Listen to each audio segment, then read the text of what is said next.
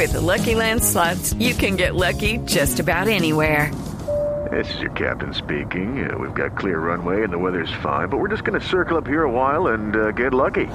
No, no, nothing like that. It's just these cash prizes add up quick. So I suggest you sit back, keep your tray table upright, and start getting lucky. Play for free at LuckyLandSlots.com. Are you feeling lucky? No purchase necessary. Void where prohibited by law. 18 plus terms and conditions apply. See website for details.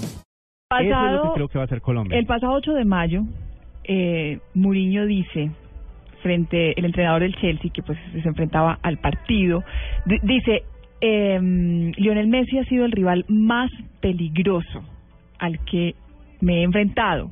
Es imposible de marcar. Es único, marca siempre la diferencia, ha sido el rival más peligroso al que me he enfrentado, dice literalmente este director técnico, campeón de la Premier League de Inglaterra. Yo quiero trasladarle ese comentario o esa pregunta a Chicho Serna, que está con nosotros a esta hora de la mañana. Chicho, ¿qué tal? Eh, Mónica, ¿qué tal? Muy buenas, muy buenos días para usted, para sus compañeros y compañeras ahí de la mesa y para todos los oyentes de Blue Radio. Chicho, ¿ne- ¿Messi es imposible de marcar? ¿Usted qué No, opina? primer- primero, por lo que yo lo que estaba escuchando es, están hablando de, de, de desafinado. Ujú. ¿Qué podríamos decir del tono de voz mía? ¿Dónde cabe ahí? No sé. ¿Ah? No, está más afinado que Messi. Imagínese, no. No, lo que pasa es que vea, hay, hay cosas que uno que uno va analizando y va mirando. Pues indudablemente que por eso Messi es el uno o el dos o en el uno con Cristiano Ronaldo, pues los mejores jugadores del mundo y ya vienen durante varios años sosteniendo ese ese nivel y ese puesto. Eso hace de que de que un jugador como Messi, pues aunque uno raye en la perfección, marcándolo, él aún ahí puede, puede hacerse figura, porque digamos que él es un genio, y los genios, aunque, repito, aunque cualquier rival lo marque de muy buena manera, en cualquier momento se puede encender y puede hacer la diferencia. Pero también es cierto que en esta Copa América o, en, o los equipos de Sudamérica marcan mucho mejor que como se marca en, en las ligas europeas, como se marca normalmente en la liga española.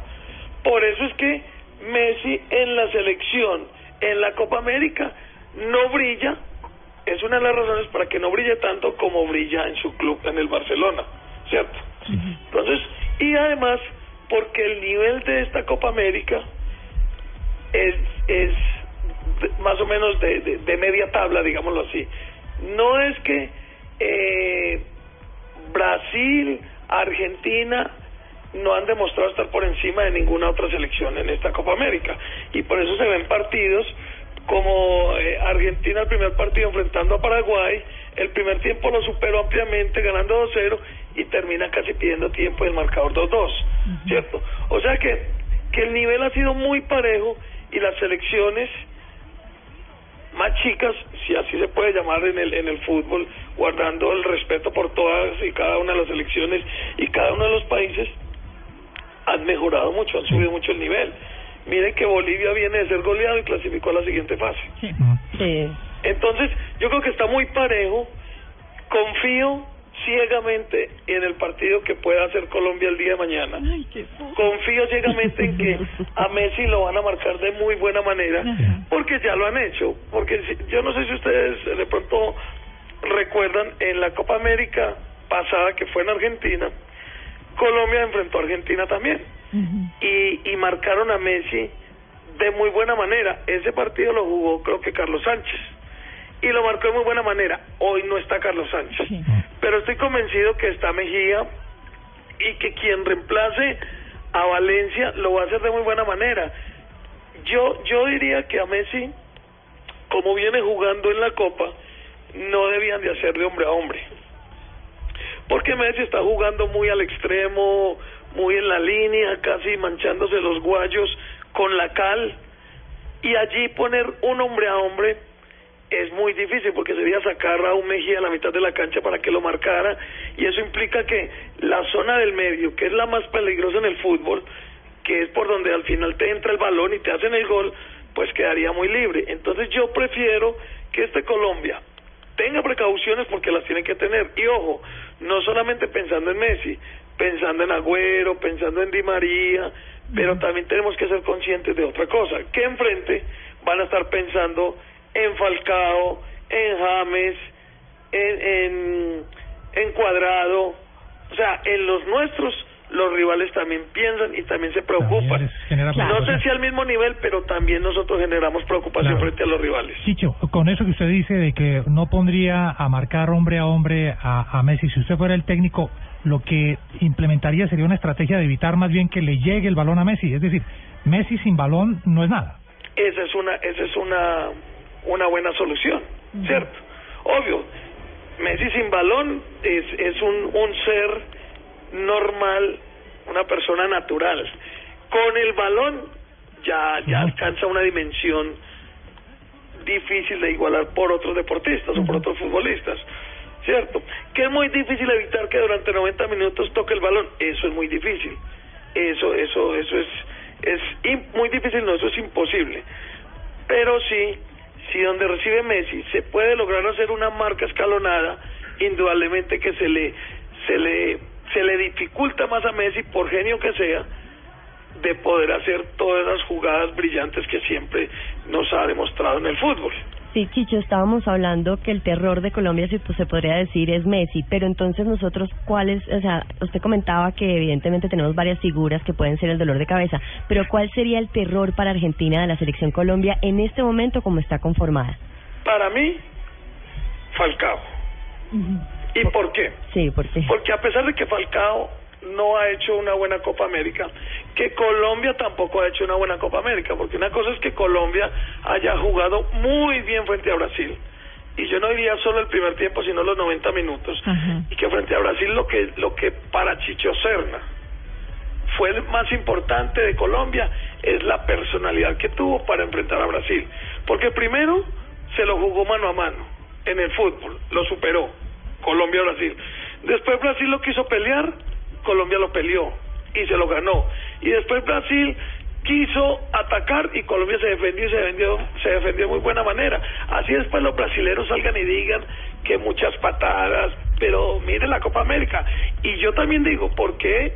Y, inclusive hablaron del árbitro, ¿por qué en el partido del Mundial Brasil-Colombia, donde nos elimina Brasil, que perdemos 2 a 1, ningún brasilero salió y dijo, hombre, el árbitro se equivocó, se equivocó a favor nuestro Ninguno. ¿Por qué los seres humanos entonces cuando perdemos atacamos al árbitro? Porque ese es un mecanismo de defensa que tenemos y de distraer los errores que podemos cometer. Entonces, eh, yo creo que, que, que lo que te decía, que aunque Falcao no haya hecho la mejor de las copas, no haya tenido esas opciones de gol, Falcao es goleador y siempre los goleadores están ahí. Y en cualquier momento Falcao la mete. Y Dios quiera que sea mañana, porque yo creo que en términos generales los 47 millones de colombianos queremos ver un gol de Falcao en la Copa América.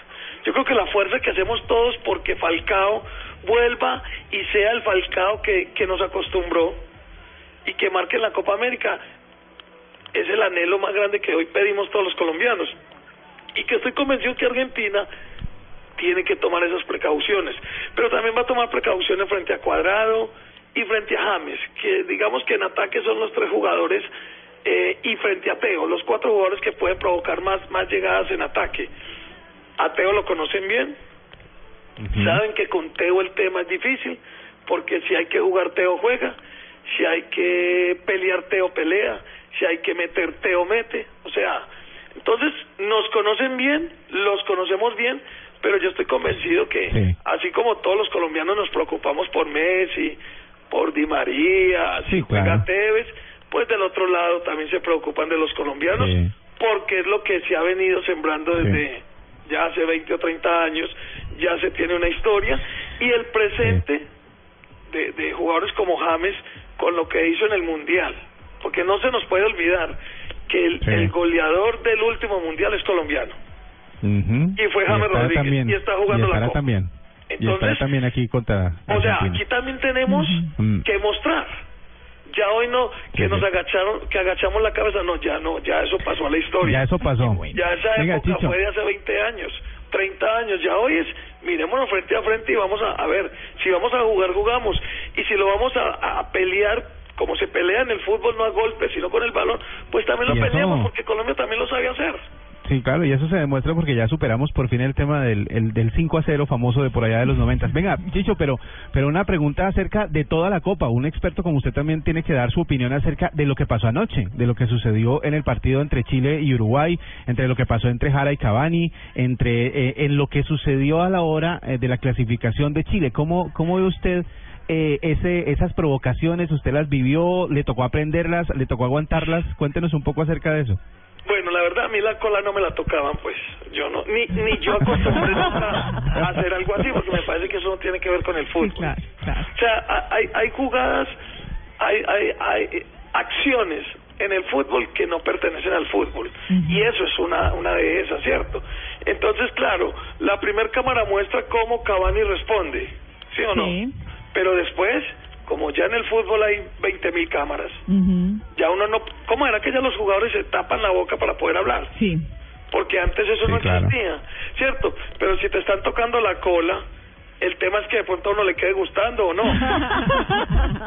¿Cierto? Porque en esto vemos de todo. Pero yo creo que eso no pertenece al fútbol. Yo Claro. creo que hoy, hoy la Conmebol tiene que mirar el video y sancionar a ese Y jugador. sobre todo, Chicho, sabiendo con, con lo del antecedente de lo que le pasó a los uruguayos con, Sa- con Suárez, pues, Exacto. seguramente van a exigir una sanción más grande. Y, y te digo una cosa más. Más pasó el este mismo jugador había en, en la eliminatoria, creo que fue, creo no estar equivocado, porque ayer vi el reportaje, creo que fue en la eliminatoria pasada, que al, a Suárez lo agarró de los huevos. O sea que agarra por delante y después por detrás, va cuñando. Ese era lo que le gusta. Entonces, ¿por qué si el video ayudó a sancionar a Suárez, que me parece pues una cosa desproporcionada? Porque entonces hoy los castigados somos todos los amantes al fútbol que no podemos ver a Suárez en la Copa América. Es cierto, Chicho, un abrazo gigante, muchas gracias que siempre está muy pendiente de, de respondernos. Seguramente mientras se termine la Copa lo volveremos a molestar para que nos siga dando sus apreciaciones de lo que pasa no solo con la selección Colombia, sino de lo que pasa con el fútbol de la Copa América. Solo Bueno, muchas gracias y por último, yo quería tocar un tema que, que, que, que no, no quiero dejar pasar por alto y es unos comentarios que hizo un periodista argentino con respecto a los jugadores colombianos. Ah, sí, Ah, sí, ¿Cierto? claro. Y creo que a todos nos ha dolido. claro. ¿cierto? Pero también eh, en entrevistas que he dado para Argentina he llamado la atención porque primero no puede ser que por un, un, un tarado, una persona que está fuera de tono, que agarra un micrófono y que se quiere hacer el que más sabe, pues acuse a todo un país. Entonces primero no podemos acusar a Argentina porque los argentinos no son así con nosotros los colombianos y lo digo yo de primera mano porque lo he vivido allá, ¿cierto? Pero que también los periodistas entiendan que un acto como el que tuvo ese señor es generar violencia en el fútbol. Y entonces todos queremos paz en el fútbol. Pero si hay un, un periodista que te trata como te trata, después cómo vamos los aficionados al estadio con esa mentalidad. Entonces tampoco debemos dejar pasar en esto. Seguramente no le debemos de prestar la mayor atención porque porque eh, uno recibe las patadas, como dicen, según el burro que venga, pero no lo podemos dejar pasar por alto porque me parece que fue muy atrevido en calificar así a nuestros jugadores y yo me siento atacado. Y, y lo confieso que el día que yo esté en Buenos Aires y me lo cruce, pues también le voy a llamar la atención porque me parece que no es lógico Pero eso. suavecito, pedido Chicho. disculpas, No nos igualemos, suavecito, con cariño. No, no, yo no es para pelear, yo ya la etapa mía peleador pasó, era cuando tenía los cortos, yo ya no. Pero sí puedes decirle la inconformidad que siente uno de saber que todo un país que, que nos trata de maravilla, como una persona que tiene un micrófono se vuelve una persona tan violenta y genera tanta violencia. la mejor callada de boca, Chicho, eso va a ser el viernes, por la noche lo estaremos celebrando. Gracias, Chicho, un abrazo gigante, 11 de la mañana, 55 minutos.